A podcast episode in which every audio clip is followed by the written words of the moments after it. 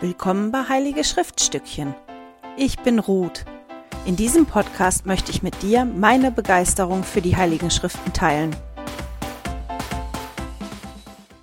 Hallo ihr Lieben, herzlich willkommen. Heute beschäftigen wir uns mit Alma 32 bis 35 und das sind ganz, ganz bekannte Kapitel mit vielen Versen, die viele von uns zumindest sehr gut kennen, wenn nicht sogar auswendig können, viel zitierte Verse und dementsprechend kann man zu diesen Kapiteln auch wirklich richtig viele Zitate finden. Ich hatte Schwierigkeiten, ja, mir da die besten rauszusuchen oder die rauszusuchen, die am besten passen. Und ich habe noch einen ganzen Haufen mehr, diesmal als Zusatzmaterial, was mit dem Newsletter kommt.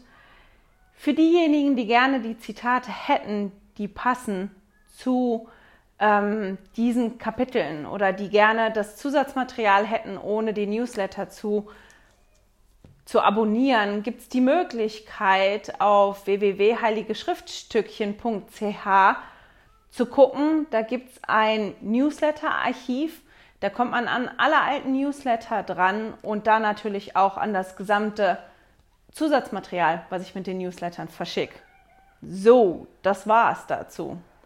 Worum geht es in den Kapiteln? In den Kapiteln geht es darum, dass wir live in Action quasi sehen können, wie Alma und Amulek das Wort Gottes erproben. Die sind ja mit dem Dream Team, so habe ich die letzte Mal genannt, sind die zu den Zoramiten gezogen, haben gesehen, wie die beten, ähm, haben gebetet. Alma hat allen einen Segen gegeben, die konnten den Heiligen Geist spüren, die haben sich aufgeteilt, um den Zoramiten das Wort zu predigen. Und wir lesen hier in den Kapiteln, wie Alma und Amulek vorgehen. Alma und Amulek konzentrieren sich auf diejenigen, von denen die sehen, dass die wirklich reumütig sind. Das kann man lesen. Ich muss mal schnell gucken. In Alma 32 im Vers ähm, 5 und 6. Am Ende von Vers 6 sah er, äh, steht, denn er sah, dass ihre Bedrängnisse sie wahrhaft demütig gemacht hatten und dass sie bereit waren, das Wort Gottes zu vernehmen. Und dann in 7 steht am Ende, die wahrhaftig reumütig waren. Und zu denen sprach er dann. Und Alma greift direkt den Punkt an, der für diese Gruppe der Zoramiten wichtig gewesen ist, nämlich genau den Punkt, warum waren die denn demütiger als die anderen? Warum waren die denn bereit, das Wort aufzunehmen und die anderen nicht?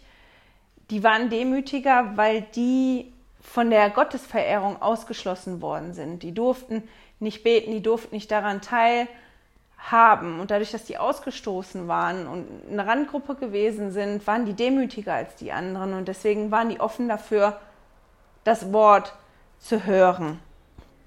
Und einmal fängt erstmal damit an, dass er dieser Menschengruppe erstmal erklärt, was ist denn Glauben?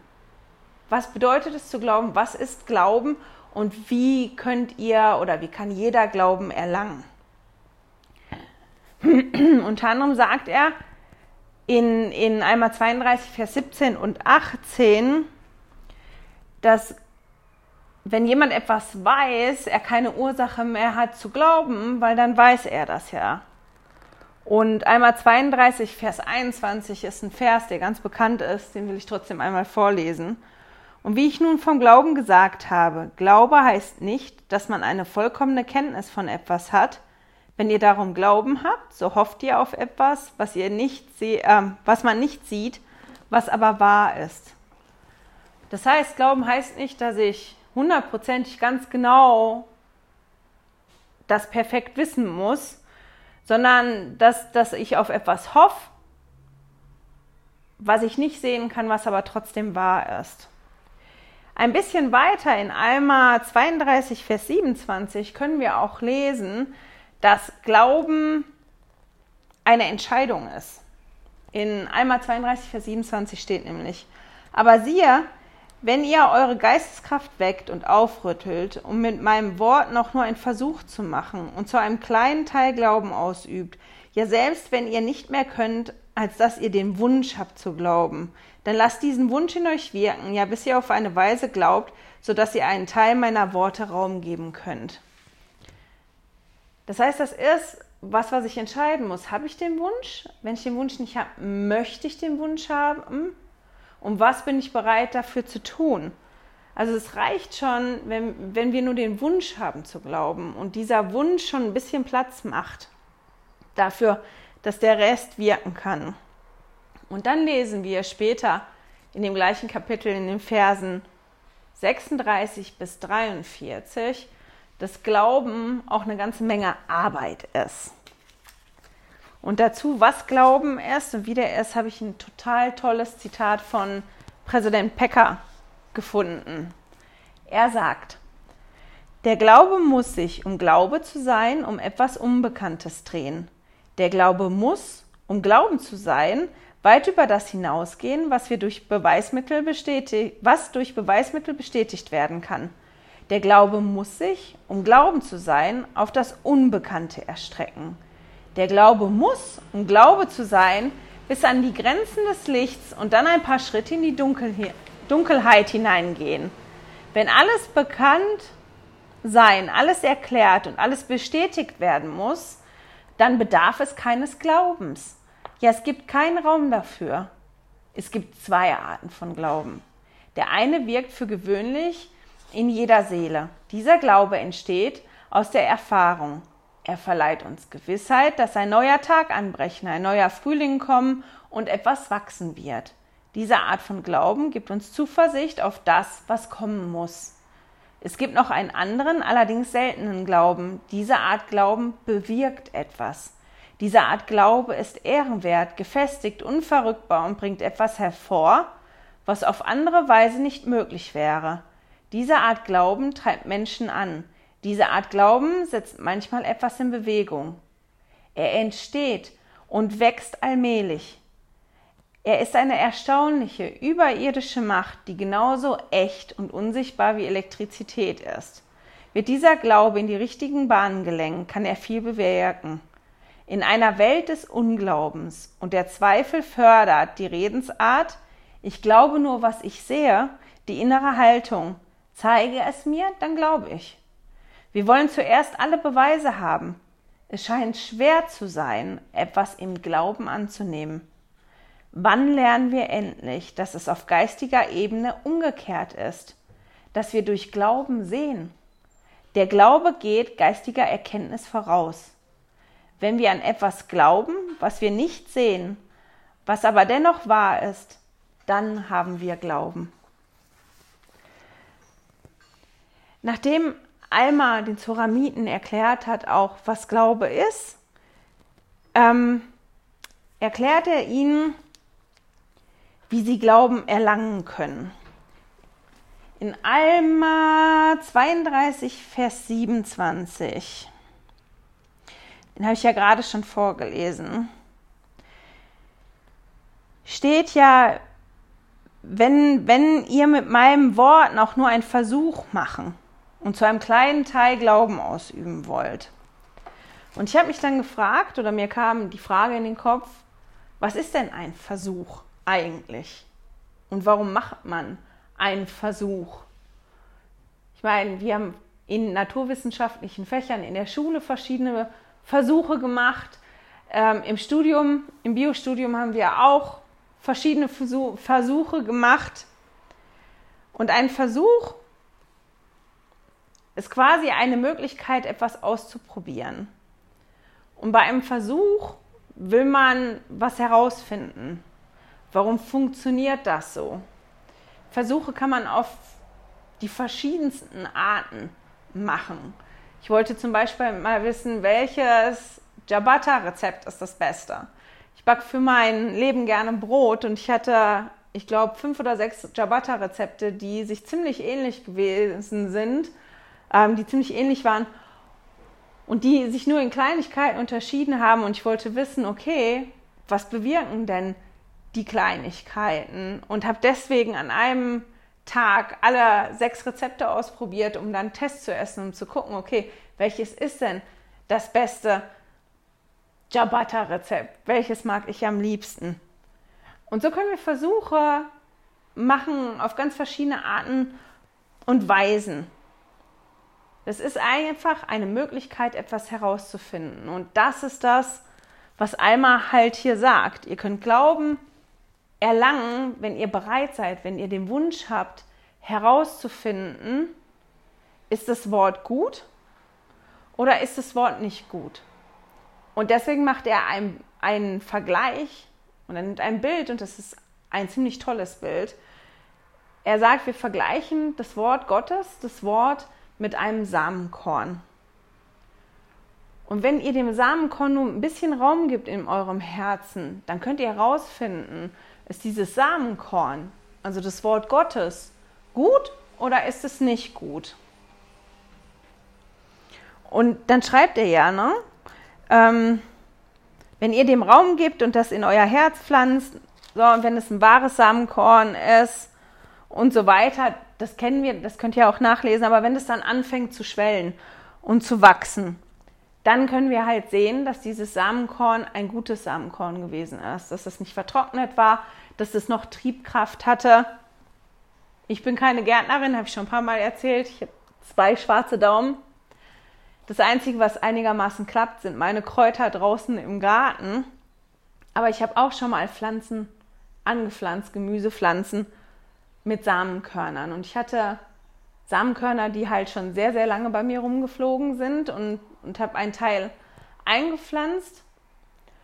Und ein paar davon haben Pflanzen entwickelt und andere nicht. Also das, worum es hier im ersten Schritt einmal geht, ist, entwickelt doch den Wunsch, diesen Versuch zu machen und das rauszufinden. Ist dieses Samenkorn, also ist das Wort Gottes gut? Ist es gut oder ist es schlecht? Und was passiert dann, wenn das Samenkorn gut ist? Was ändert das für mich, wenn ich weiß, das Samenkorn ist gut oder ist schlecht? Also wenn schlecht ist, wächst ja gar nichts. Das kriege ich ja mit. Dass das schlecht ist, brauche ich mich nicht drum kümmern. Ist Jetzt ist das Samenkorn gut und da wächst was draus. Wenn ich jetzt mitkriege, das Samenkorn ist gut, was ändert das für mich? Wenn ich jetzt ein Samenkorn einpflanze und es wächst, dann habe ich ja die Entscheidung, okay, kümmere ich mich jetzt um das, was da wächst? Oder überlasse ich dem Pflänzchen, überlasse ich, jetzt fällt mir das Wort nicht ein, jetzt habe ich einen Knoten im Kopf, überlasse ich es sich selbst, genau, sich selbst überlassen. Und genau das sagt Alma auch in dem Vergleich, den er da macht. Er sagt, so jetzt hat das angefangen zu schwellen und zu wachsen und ihr habt das gesehen, das ist gut. Ihr habt eine positive Erfahrung gemacht. Ihr habt schon gesehen, ich habe dem Raum gegeben und da ist was rausgekommen.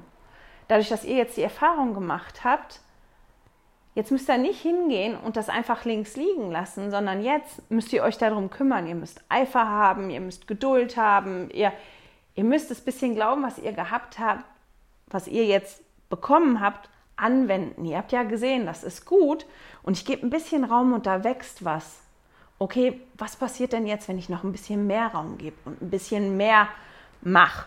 Und das ist das, was einmal dann auch vergleicht. Und er sagt, auf der einen Seite, wenn ich meine, meine Pflanze, die dann nachher zu einem Baum, also das Samenkorn wird ja beim Alma im Vergleich nachher zu einem Baum, wenn ich mich um den kümmere, wenn ich den nähere, dann bekommt der Baum Wurzeln, der wächst heran und der bringt Frucht hervor. Kümmere ich mich aber nicht und lass das Wort links liegen, lass meinen Glauben links liegen, lass die Pflanze links liegen, dann, dann bekommt die Pflanze keine starken Wurzeln, die Sommerhitze wird die kaputt machen, die wird verdorren. Und wenn irgendwas kaputt ist, dann wird es ausgerissen und weggeworfen. Mal kurz gucken.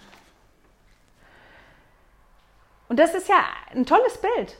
Das ist, selbst wenn wir keine Gärtner sind, kennen wir das ja, wenn man was einpflanzt oder man weiß, dass ich habe einen Baum draußen und ich habe einen ganz heißen Sommer und ich habe aber eine ganz kleine frische Pflanze draußen und die steht auch draußen und es ist Sommer und die Sonne geht auf beide nieder, auf den Baum, der da steht, der groß ist, der gewachsen ist, der viele Wurzeln hat und mein kleines Pflänzchen.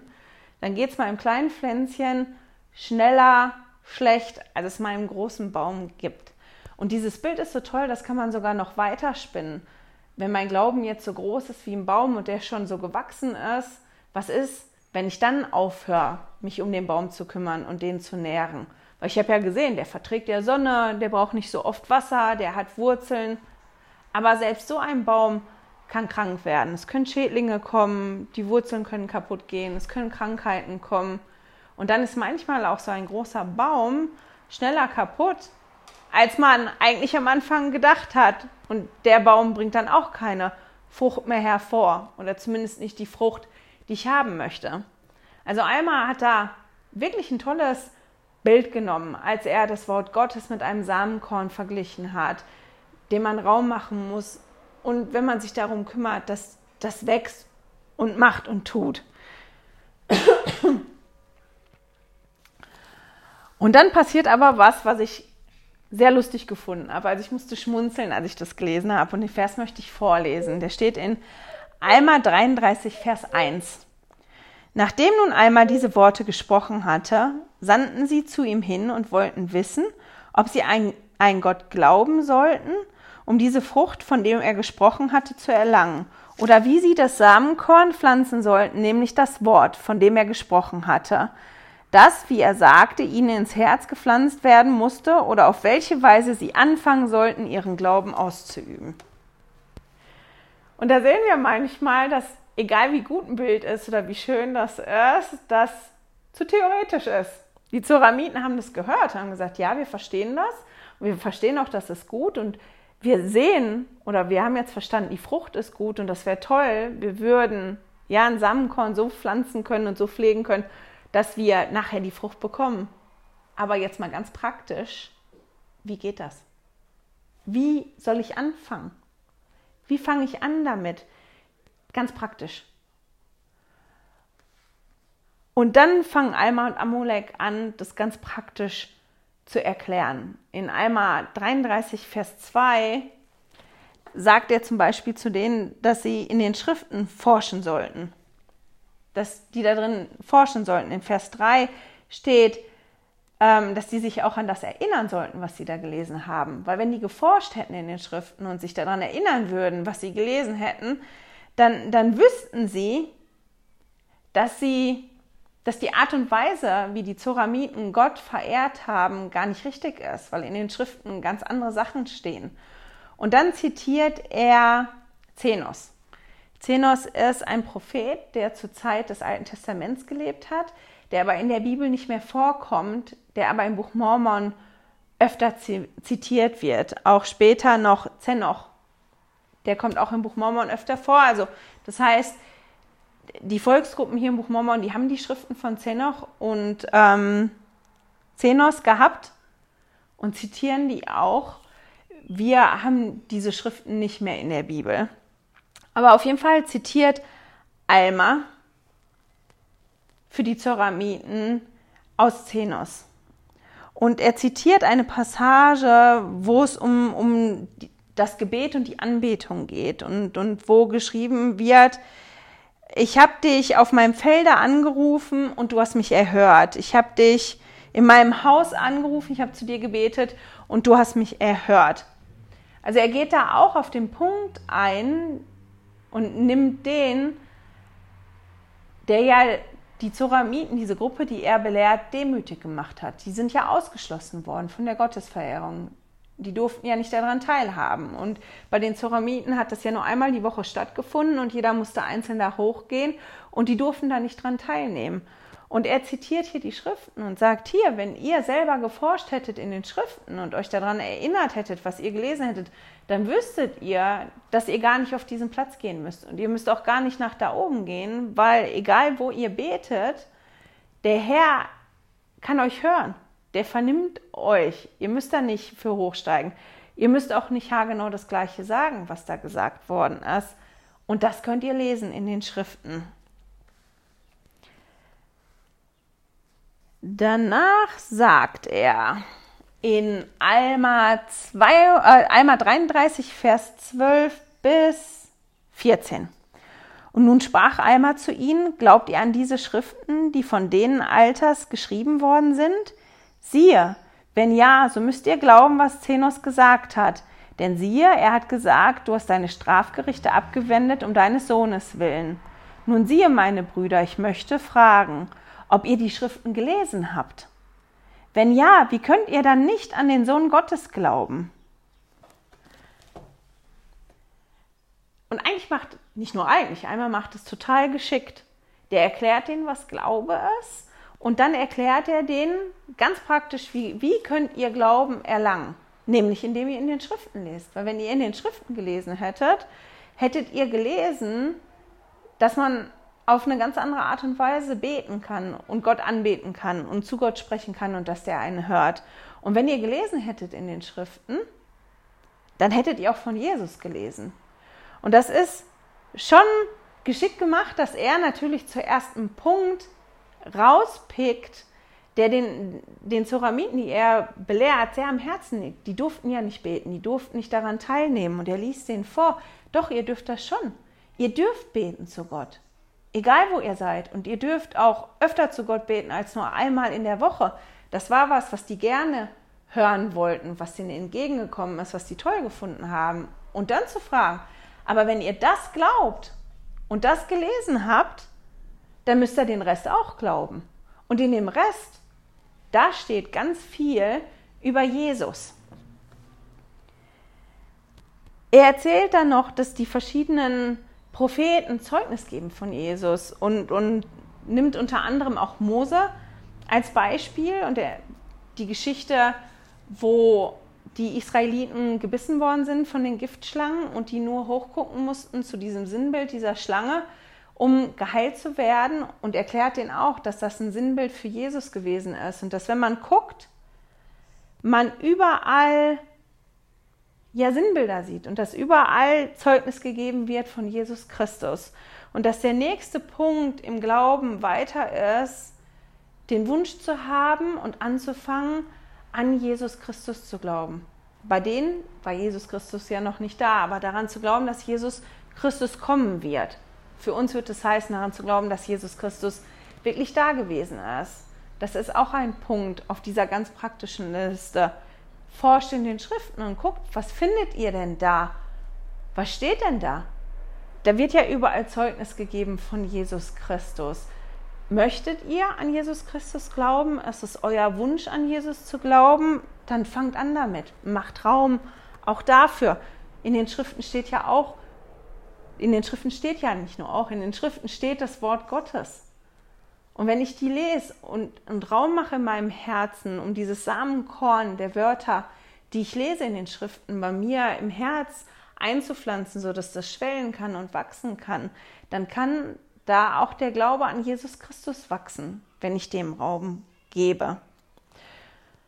Und nachdem einmal darüber gesprochen hat, übernimmt Amulek. Und Amulek spricht über das Sühnopfer.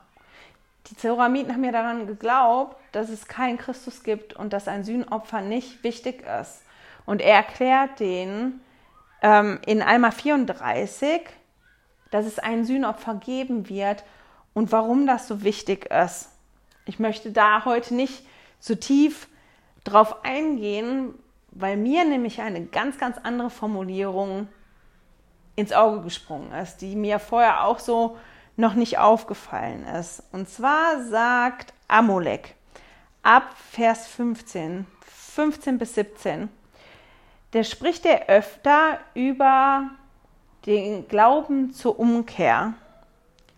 Ich lese einfach mal Vers 15 vor, damit ihr mitkriegt, wie das eingebettet ist. Also einmal 34, Vers 15. Und nun so bringt er die Errettung all denen, die an seinen Namen glauben. Und das ist der Zweck dieses letzten Opfers, jenes herzliche Erbarmen zu Wege zu bringen, das die Gerechtigkeit überwältigt und für den Menschen Mittel zu Wege bringt, damit er Glauben zur Umkehr habe. In 16 steht dann, während derjenige, der keinen Glauben zur Umkehr ausübt, im ganzen Gesetz mit seinen Forderungen der Gerechtigkeit ausgesetzt ist. Und dann kommt noch ein paar Mal Glauben zur Umkehr. Und ich fand das spannend. Ist immer, wenn, wenn so eine Beschreibung kommt, dass ich da wie hängen bleibe. Und da gibt es tatsächlich auch ein ganz, ganz tolles Zitat zu, und zwar von Robert E. Wells, der darüber spricht, wie viel Glauben braucht es eigentlich, damit das Sühnopfer Christi für mich wirksam wird? Weil Amulek ja diese Bezeichnung auch in dem Kontext benutzt, als er über das Sühnopfer spricht und warum das Sühnopfer ratsam und wichtig ist und warum es das geben wird. Und genau da benutzt er ja die Wörter Glauben zur Umkehr. Und Elder Wells sagt, wie viel Glauben brauche ich eigentlich, damit das Sühnopfer Christi für mich wirksam wird? Oder anders gesagt, wie viel Glauben brauche ich, um errettet zu werden? Im Buch Alma finden wir die Antwort. Der Prophet Amolek hat, dieses einfach, hat diesen einfachen, aber bedeutsamen Grundsatz gelehrt. Der Sohn Gottes bringt für den Menschen Mittel zu Wege, damit er Glauben zur Umkehr haben kann. Bitte beachten Sie diese drei Wörter. Glauben zur Umkehr. Das ist der Schlüssel. In drei Versen verwendet er viermal diesen Ausdruck. Demnach ist es von entscheidender Bedeutung, dass der Glaube an Christus mit dem Glauben zur Umkehr einhergeht. Dieses Prinzip gehört zu den größten Erkenntnissen, die wir von der Bedeutung des einfachen reinen Glaubens haben. Eines Glaubens, der stark genug ist, um uns zur Umkehr zu bewegen. Offensichtlich wird kein Glaube verlangt, der groß genug ist, um Berge zu versetzen. Wir brauchen nicht genug Glauben, um in Zungen zu reden oder die Kranken zu heilen. Alles, was wir brauchen, ist genug Glauben, um zu erkennen, dass wir gesündigt haben und um von den Sünden umzukehren, dass wir Reue empfinden und den Wunsch haben, nicht mehr zu sündigen, sondern Christus, dem Herrn, zu gefallen dann wird das größte aller Wunder für uns wirksam, nämlich das Sühnopfer, durch das Christus uns von unserer verdienten Strafe errettet.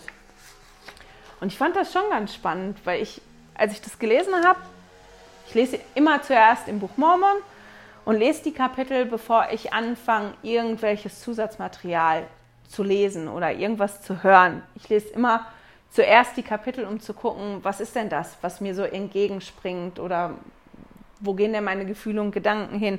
Und da bin ich wirklich hängen geblieben. Und deswegen fand ich das dann so spannend, als ich dieses Zitat gefunden habe im Institutsleitfaden. Weil das ist auf der einen Seite ja nicht viel, den Glauben zur Umkehr. Er sagt ja, wir brauchen nicht den Glauben, wir brauchen nicht so großen Glauben, um Berge zu versetzen oder um in Zungen zu reden. Wir brauchen nur den Glauben zur Umkehr zu erkennen, ich habe was falsch gemacht und den Wunsch, dieses umzukehren. Und so wie das im Vergleich zum Berge versetzen und zum Zungen, in Zungenreden ganz, ganz klein ist, kann es aber auch trotzdem groß sein. Und schwierig sein für uns zu erkennen, dass wir was falsch gemacht haben und den Wunsch wirklich zu haben, umzukehren. Aber ich fand es ganz spannend, dass Amulek hier wirklich das koppelt dieses das Sühnopfer mit dem Glauben, und zwar dem Glauben zur Umkehr. Und das Elder Wels, wie formuliert das? Er sagt, demnach ist es von entscheidender Bedeutung, dass der Glaube an Christus mit dem Glauben zur Umkehr einhergeht.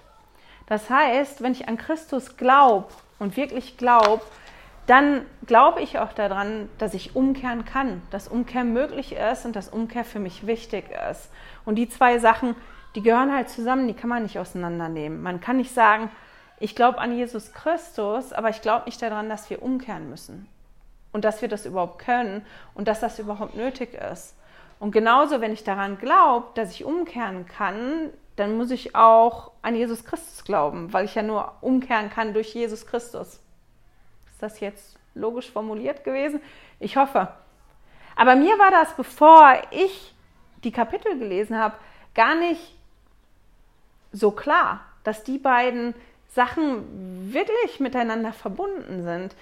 Wenn ich an Jesus glaube und das Sühnopfer für mich wirksam werden soll, dann gehört es auch dazu, dass ich an Jesus Christus glaube, mit allem Pipapo. Mit dem Sühnopfer und mit dem Glauben daran, dass ich durch das Sühnopfer umkehren kann. Ich kann umkehren, ich muss umkehren und das ist wichtig für mich.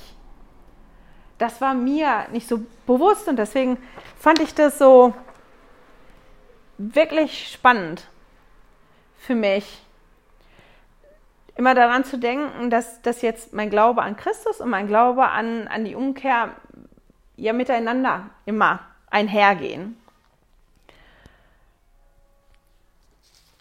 In Alma 34 steht noch die, steht noch oder erklärt noch, meine Güte, jetzt nochmal von vorne. In Alma 34 kann man noch lesen, dass Amulek darüber spricht, dass es wichtig ist, den Tag der Umkehr nicht bis zum Ende hinauszuschieben. Ein ganz bekannter Vers ist Alma 34, Vers 32. Dort steht, denn siehe, dieses Leben ist die Zeit, da der Mensch sich vorbereiten soll, Gott zu begegnen. Ja, siehe, der Tag dieses Lebens ist der Tag, da der Mensch seine Arbeiten verrichten soll. Und später in Vers 34 spricht Amulek auch darüber, dass der Geist, der in unserem Körper zu der Zeit herrscht, da wir sterben, ist auch der Geist, der danach über uns herrscht. Also all die Fortschritte, all die Dinge, die wir gemacht haben oder auch nicht gemacht haben, das ist genau das, wie wir rübergehen. Wenn wir Schwächen haben und Schwierigkeiten haben, wir nehmen die mit. Das ändert sich nicht auf einmal durch einen Zauberstab wie Abracadabra. Und deshalb ist das so wichtig, dass wir den Tag unserer Umkehr nicht aufschieben, dass wir nicht sagen, hm, ich kann ja noch nächste Woche umkehren oder vielleicht nächstes Jahr, weil ich mache das so gerne oder mir fällt das so schwer. Ich will nicht damit aufhören. Was wir dadurch verlieren, ist Zeit, uns zu entwickeln und Zeit, besser zu werden, Zeit, neue Eigenschaften zu entwickeln. Weil wenn ich das immer aufschiebe, bleibe ich ja verhangen in dem und stagniere. Und mit, auch mit dieser Neigung, das nicht zu wollen und das lieber aufzuschieben, das nehme ich ja auch mit. Und das beschreibt Amulek da ganz, ganz toll. Noch in, in den restlichen Versen von Eimer 34. Entschuldigung, ich habe hier eine Fliege. Deswegen fuchtel ich so mit meinen Händen. Die stört. In Eimer 35 können wir dann lesen, was die Ursache von den großen lamanitischen und nephitischen Krieg ist, von dem wir später in ganz, ganz vielen Kapiteln lesen werden. Alle Zoramiten, die auf das Dream Team gehört haben, die offen gewesen sind, die sich bekehrt haben, die wurden aus ihrem Land ausgestoßen, die mussten gehen. Und wir lesen ganz am Anfang, bevor er einmal loszieht mit seinem Dream Team, wo die Zoramiten lebten. Und die Zoramiten, das Land von den Zoramiten, das grenzte an das Land vom Volk Ammon, fast an das Meer, wenn ich das jetzt richtig in, im Kopf habe. Und auf jeden Fall grenzte das an die Wildnis, wo die Lamaniten gewesen sind. Und die Zoramiten, die sich bekehrt hatten und von ihrem Volk jetzt komplett ausgestoßen worden sind und das Land verlassen mussten, die sind zum Volk Ammon gegangen. Die sind in das Land Jeschon gegangen und das Volk Ammon hat die aufgenommen. Das hat den obersten Führer der Zoramiten unglaublich wütend gemacht und der hat das Volk Ammon bedroht und hat gesagt, wenn ihr die aufnehmt, ihr bekommt Schwierigkeiten, das geht nicht gut, schmeißt die raus. Ich habe die rausgeschmissen und die müssen überall rausgeschmissen haben. Und wir können halt lesen, dass die sich nicht davon haben beeindrucken lassen. Die haben die aufgenommen, die haben die gekleidet, die haben sich um die gesorgt. Also die durften nicht nur in das Land kommen, die haben sich sogar wirklich um die gesorgt. Also wenn ihr das Rumpeln jetzt hört, das ist Gewitter gerade, was kommt, deswegen wird es auch gerade dunkel. Ich hoffe, das Licht reicht. Ich habe nicht mehr so lange, brauche ich nicht aufstehen und auch Licht anmachen. Das das Volk Ammon sich nicht hat beeindrucken lassen von diesen Bedrohungen, die ausgesprochen worden sind gegen sie, das machte die Zoramiten noch wütender. Und die sind dann hingegangen und haben sich mit den Lamaniten, die ja auch im Grenzland gewesen ist von ihrem Land, zusammengetan. Und die, die haben die aufgestachelt und die Zoramiten und die Lamaniten, die haben sich dann zusammengetan und sich zum Krieg bereit gemacht gegen das Volk Ammon und gegen die ehemaligen Zoramiten, die aus dem Land geflogen sind. Und dann können wir lesen, dass das arme Volk Ammon quasi schon wieder gehen musste. Die sind, weil die ja versprochen haben und ihre Waffen begraben haben, dass sie die Waffen nicht mehr aufnehmen und die aber gegrenzt haben zu da, wo der Krieg anfangen wird, weil die sich ja im Nachbarland fertig gemacht haben, um Krieg zu führen, können wir dann in Eimer 35, Vers 13 lesen.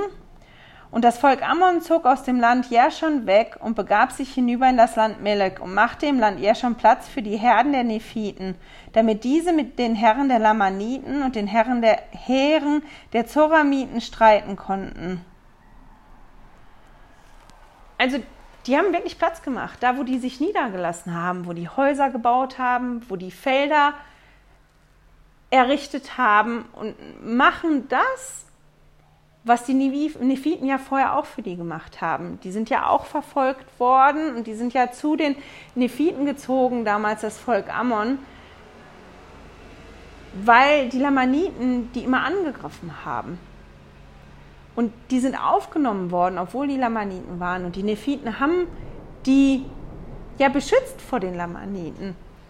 Jetzt haben die ein anderes Volk aufgenommen, auch ein Volk, was sich bekehrt hat zum Herrn. Und die konnten die jetzt nicht beschützen, weil sie ja gesagt haben, dass sie ihre Waffen nicht mehr aufnehmen können. Und was haben die getan? Die haben Platz gemacht. Die haben ihr Zuhause verlassen, wo die jetzt jahrelang gelebt haben. Die haben sich da ein Zuhause aufgebaut und sind gegangen, um zu sagen, wir machen jetzt Platz, damit Platz ist hier, damit die, die uns und die ehemaligen Zoramiten verteidigen können. Dass die kommen und dass das hier stattfinden kann auf dem Gelände von unserem Zuhause. Und ich finde, das ist sehr, sehr groß. Da kann man sehen, was Glaube und Bekehrung und Vertrauen, unglaublich großes Vertrauen in Gott bewirken kann. Und dass man dann halt aktiv, ja, aktiv vorgeht und seine Möglichkeiten ausschöpft. Wir werden nächste Woche, ich weiß gar nicht, ob das aufgeteilt ist auf eine oder auf zwei Wochen, wie einen Einschub haben. Wir haben jetzt in einmal 35 den Grund, warum die Kriege anfangen und werden in den nächsten Kapiteln aber davon lesen, wie Alma zu seinen Söhnen spricht. Er spricht zu jedem Sohn einzeln. Und damit werden wir uns beschäftigen, bevor wir dann anfangen, wirklich von den Kriegen zu lesen. Und aufhören möchte ich heute, obwohl wir auch schon wieder, obwohl ich schon wieder weit über die 30 Minuten hinaus bin, aufhören möchte ich mit einem Zitat von Elder Uchtdorf.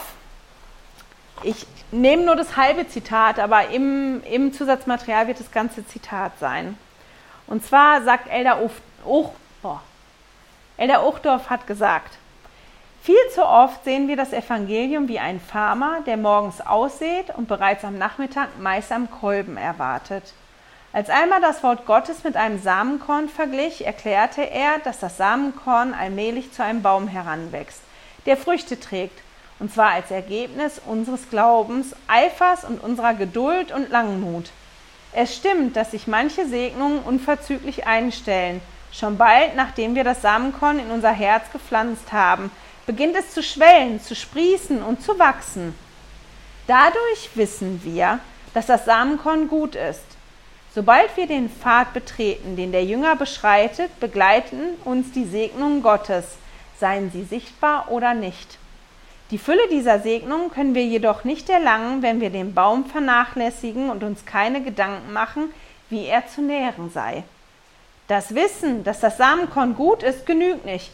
Wir müssen es mit großer Sorgfalt nähren, damit es Wurzeln bekommt.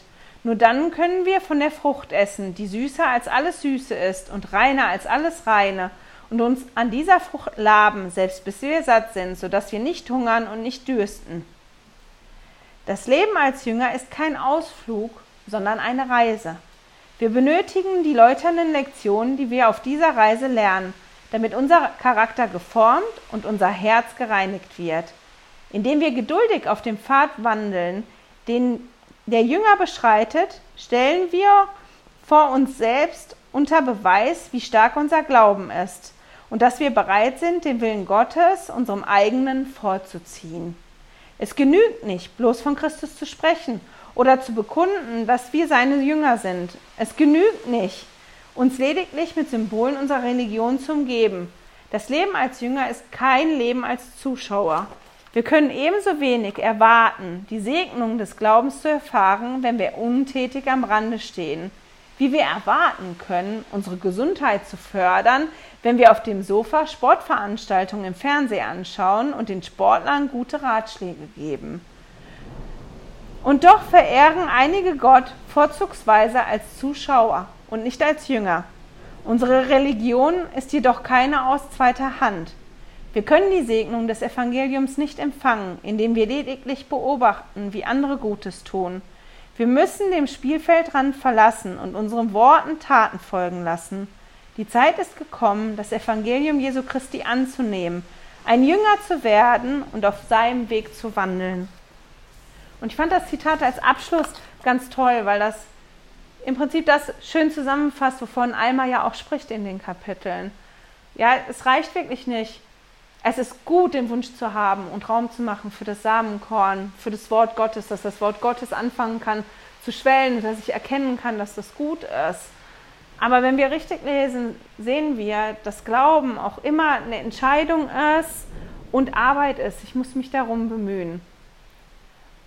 Und wenn ich mich darum bemühe, dann kann ich wachsen und dann verändern sich Dinge und dann kann ich darauf aufbauen. Das ist was, was ich ganz aktiv jetzt sehe, alleine im Schriftstudium.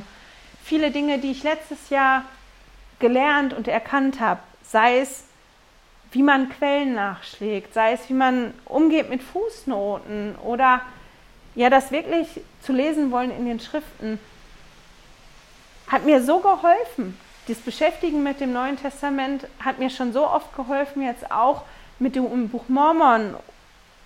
Und das Wissen, was ich jetzt anhäufe und die Fähigkeiten, die ich jetzt lerne, indem ich mich mit dem Buch Mormon auseinandersetze, die werden mir ganz bestimmt auch helfen, mich dann mit Lehr und Bündnis und dem Alten Testament auseinanderzusetzen oder mit anderen Dingen auseinanderzusetzen. Und das ist das, wo wir dann aktiv gehen müssen und nicht nur, ja, am Rand stehen als Zuschauer. Und mit dem Gedanken, ja, nicht mehr Zuschauer nur zu sein, sondern Jünger zu werden und den Weg zu gehen, schicke ich euch in die Woche. Ich hoffe, wir hören und sehen uns nächste Woche wieder. Schön, dass du heute dabei warst. Danke fürs Zuhören. Diese Audioaufnahme wurde aus einem Video auf meinem YouTube-Kanal entnommen. Du findest dieses Video unter Heilige Schriftstückchen auf YouTube. Melde dich für mein Newsletter auf heiligeschriftstückchen.ch an und erhalte meinen Studierzettel zu jeder Episode. Immer noch nicht genug? Dann folge mir auf Instagram unter Heilige Schriftstückchen. Hier mit UE statt mit Ü.